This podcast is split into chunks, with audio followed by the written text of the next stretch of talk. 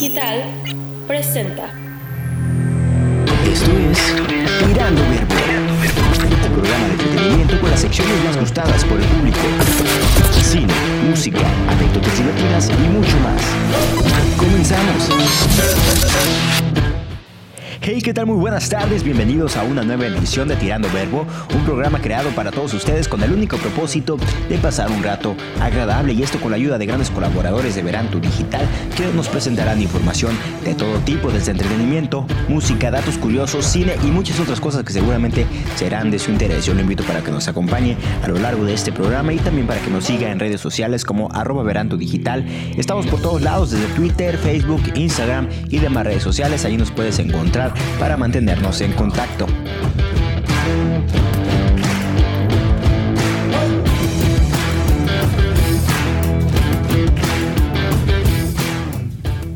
Y bueno, usted ha escuchado hablar sobre eh, John Singer, un pintor eh, muy reconocido en la industria. Eh, bueno, si no, si no lo conoce, si no sabe quién es, pues quédese con nosotros porque Sheila Arias ya está preparada con el Rincón Curioso. Adelante.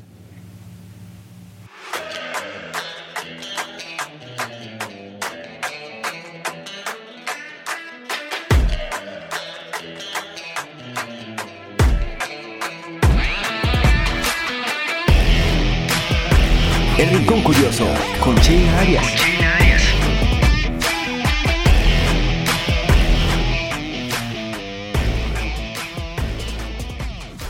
Hola, ¿qué tal? Muy buenas tardes. Mi nombre es Sheila Arias y bienvenidos a la sección El Rincón Curioso, en el cual estaremos hablando de aquellos datos que tú no conoces, pero que a partir de hoy los vas a conocer. El día de hoy estaremos dando a conocer datos sobre el pintor John Singer. ¿Quieres saber más sobre este artista? Quédate con nosotros.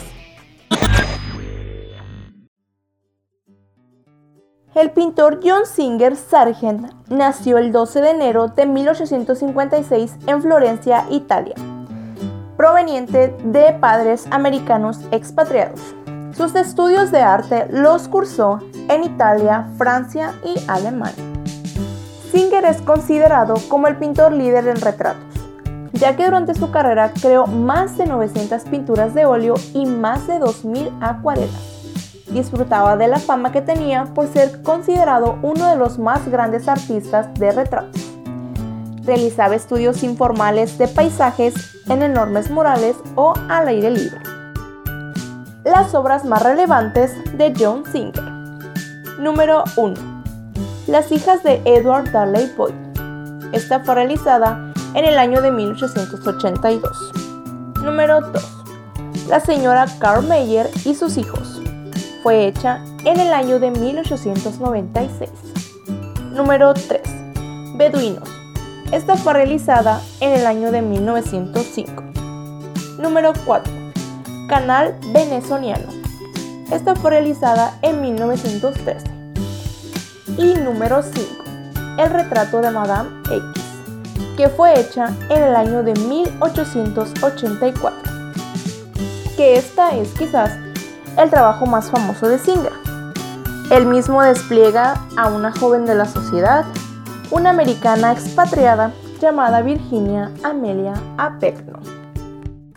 La pintura causó gran controversia por su supuesta indecencia, dado que la primera versión del cuadro mostraba el bretel del lado derecho algo caído de Madame X. Tanto fue el escándalo que Singer tuvo que mudarse a la ciudad de Londres. Lamentablemente, John muere en Londres el 14 de abril de 1925 a los 69 años de edad. Actualmente, sus cuadros son expuestos en los mejores museos de Estados Unidos y Europa. Bueno amigos, gracias por habernos acompañado con nuestra sección El Rincón Curioso. Yo soy Sheila Arias y nos vemos el próximo viernes. Para cualquier duda o sugerencia, me pueden contactar por medio de Instagram y Twitter y me encuentran como arroba Sheila Arias 06.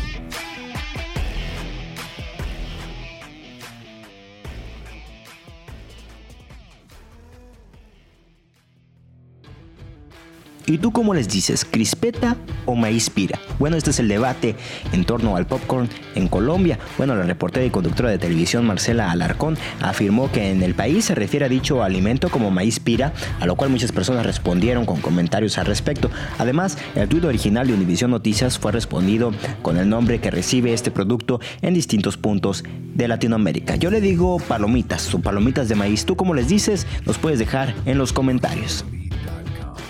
Y bueno, si tú le dices palomitas, pues ve y prepara tus palomitas, ponte cómodo y prepárate porque ya está Alejandro Ricocano aquí con su sección de cine. Adelante.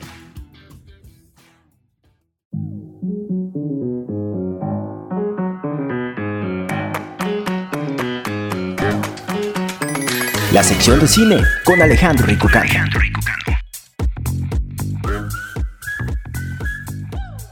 Hola, hola, gracias por acompañarme nuevamente. Si desde la semana pasada no sintonizaste y hoy nos escuchas por segunda ocasión, estoy más que agradecido, ya que al parecer te ha gustado nuestro programa, y eso me da mucho gusto. De igual forma, si no sintonizaste por primera vez, te invito a que nos sigas escuchando cada semana por este mismo canal. Mi nombre es Alejandro Rico y esta es tu sección de cine, titulada la película de la semana. En esta sección te hablaré sobre un largometraje, o como comúnmente se le conoce, película. Cada uno de los filmes serán viejos y nuevos, además de que no solo serán de Hollywood, sino de talla internacional, porque hay que recordar que el cine no se hace en un solo lugar. Si te gusta el cine y no eres un experto, este es tu lugar, porque tampoco lo somos. Quédate en esta sección y sigue disfrutando de ella en nuestro queridísimo programa de entretenimiento Tirando Verbo.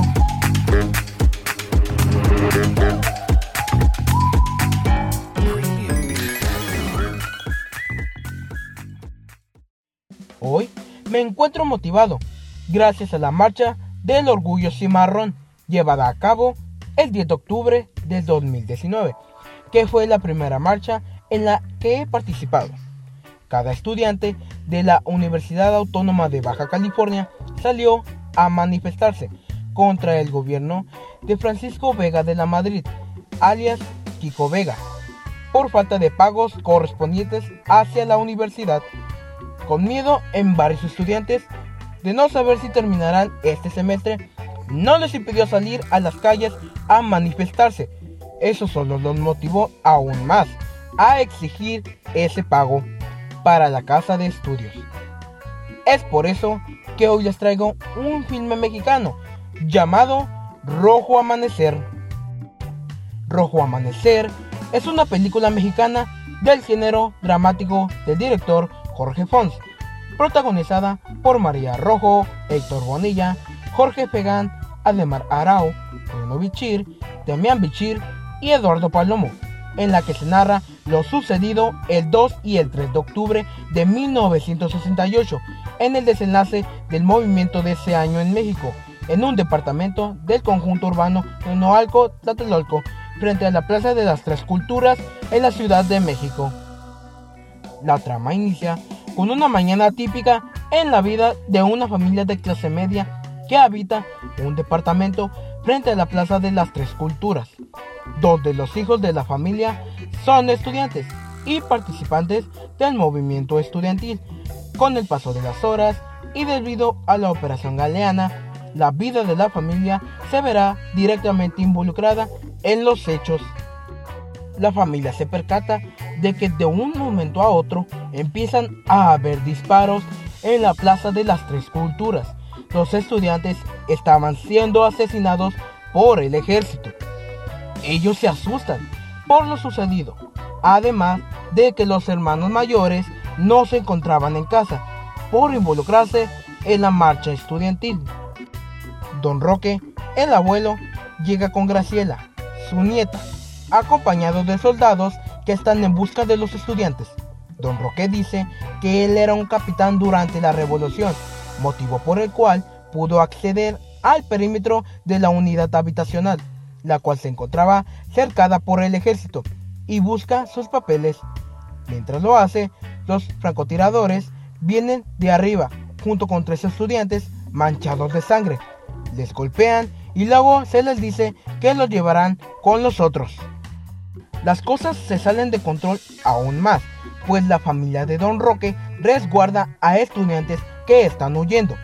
Mientras uno está herido, el ejército sigue buscando por todos lados. Al final, no los pueden esconder más y el ejército se da cuenta, así que no les importa y poco a poco van asesinando a todos, desde el abuelo, sin importarle que antes perteneciera al ejército, hasta los jóvenes, sin dejar ningún testigo, excepto al hijo menor. Rojo Amanecer fue un éxito de taquilla y tuvo una buena recaudación. Generó opiniones diversas en la crítica, negativas a la actuación y las condiciones técnicas de la misma, pero positivas en el valor de su contenido y crítica social.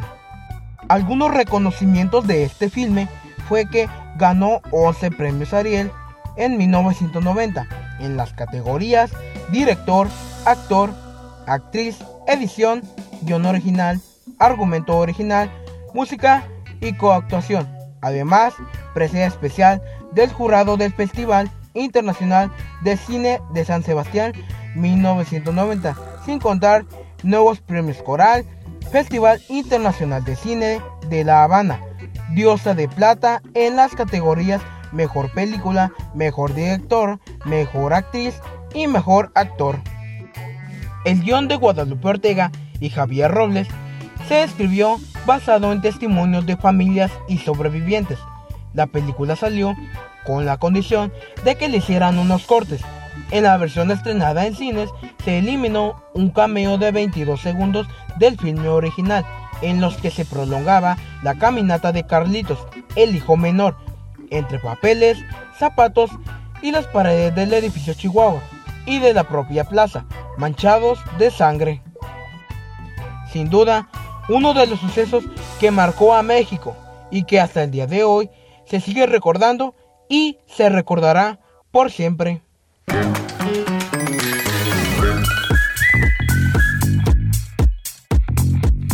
Bueno, esto ha sido todo. Espero que haya sido de tu agrado. Y recuerda, amigo, si te gusta el cine y no eres un experto, este es tu lugar, porque tampoco lo somos. Acompáñanos la siguiente semana en nuestro programa vespertino Tirando Verbo.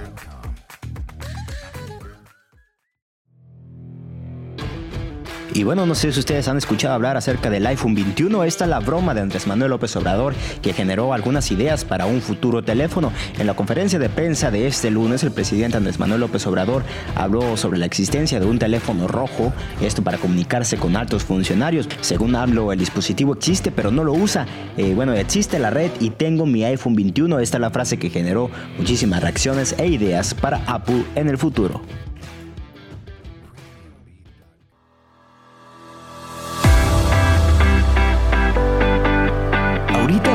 Que suena. Con Marco Rosas.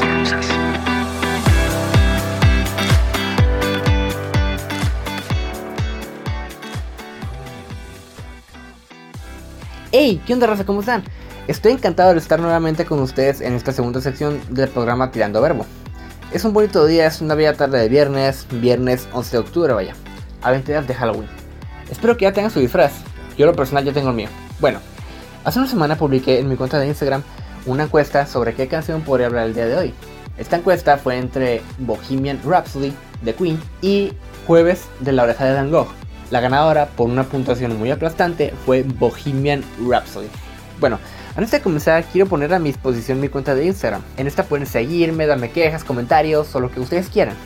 Bueno, aquí va, es MANT0206. Se los letreo. M-A-A-N-T 0206. Y también por si gustan seguirme, mi cuenta fotográfica es potom0206. O sea, foto en inglés, solo agréguele una M y luego coloquen 0206. Aquí más que nada es por si gustan ver algunos de mis trabajos fotográficos. Bueno, les cuento. Bohemian Rhapsody es una canción escrita por el gran Freddie Mercury, vocalista de la banda británica Queen.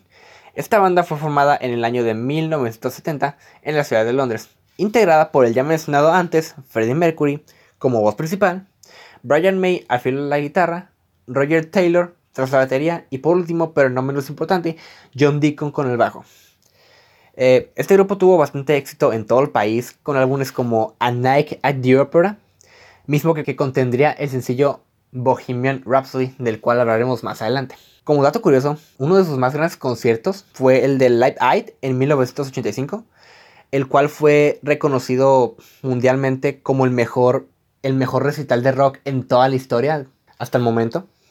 Bohemian Rhapsody. Ahora que lo pienso, ya repetí mucho el nombre de la canción.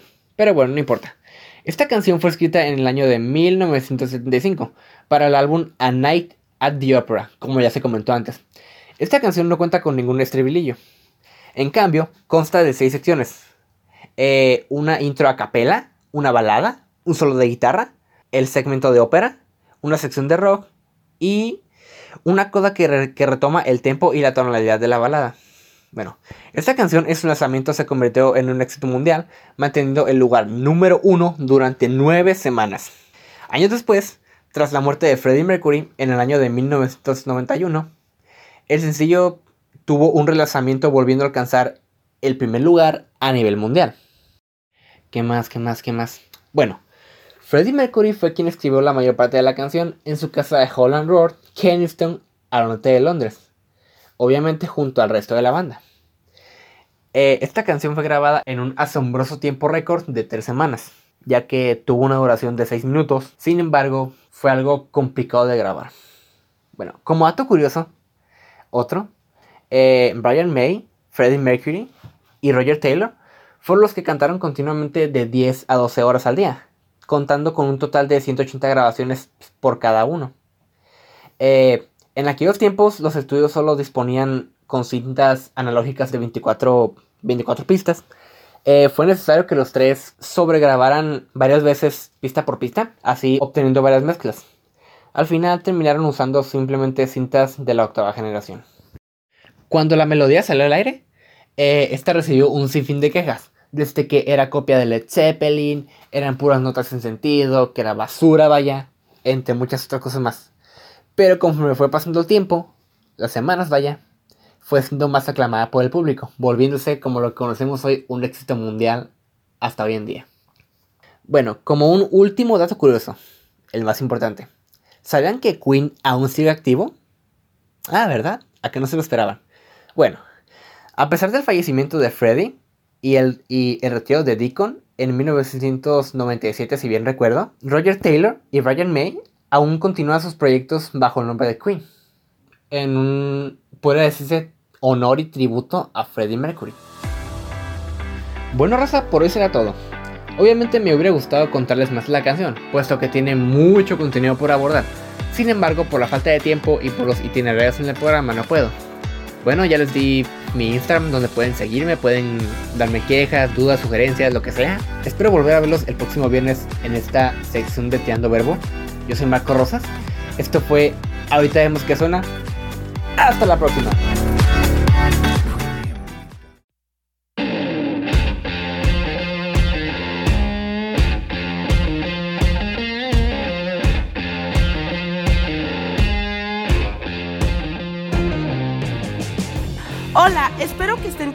Un excelente día. Mi nombre es Celeste Cuen y yo seré quien los acompañará en esta sección cada semana, titulada Música para tus oídos.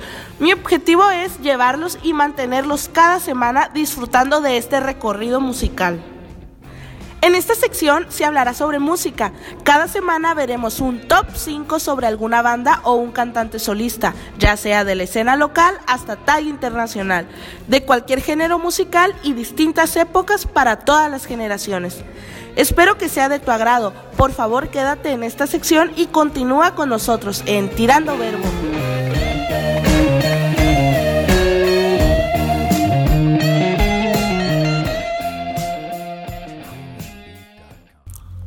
Esta vez hablaré sobre una de las bandas mexicanas de rock alternativo más famosas de la escena. Banda conformada por el líder y vocalista León Larregui, Sergio Acosta en la guitarra, En los teclados Jesús Báez. En el bajo Ángel Mosqueda. Y en la batería Rodrigo Guardiola. Ellos son Zoe con una trayectoria de 24 años y largos éxitos que han sido parte de la vida de distintas generaciones. Empezamos con el top 5. En la posición número 5 se encuentra el sencillo Azul de su más reciente discografía Aztlán del 2018. En el número 4 está Déjate Conecto del álbum titulado Zoe del año 2001. En la posición número 3 está la canción Soñé del disco Rock and Lover, estrenado en 2003. En la posición número 2 está el tema Vía Láctea del álbum Memo Rex Commander y el corazón atómico de la Vía Láctea del año 2006. Y en la posición número 1 se encuentra uno de los mejores sencillos de esta banda mexicana, que es Últimos Días, de la discografía estrenada en 2008. Esta fue Reptileptric.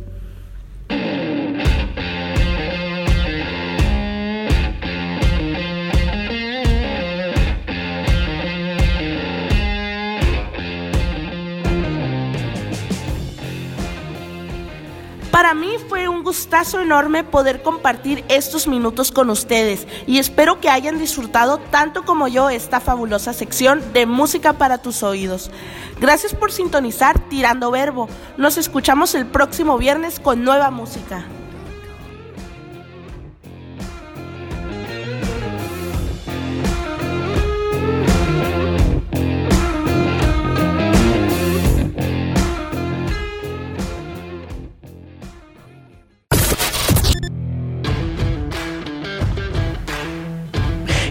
Hemos llegado al final de este programa. No me resta más que agradecer que se haya quedado con nosotros a lo largo de este espacio. Y bueno, esto lo digo a nombre de todos los que hacemos Tirando Verbo, ¿verdad? Yo los espero la próxima emisión, el próximo viernes en punto de las 5 de la tarde. Recuerde que estamos disponibles en Spotify, Google Podcast, Radio Public y Breaker. Y bueno, yo personalmente lo espero también este lunes en el primer café en punto de las 7 de la mañana. Muchísimas gracias. Hasta la próxima.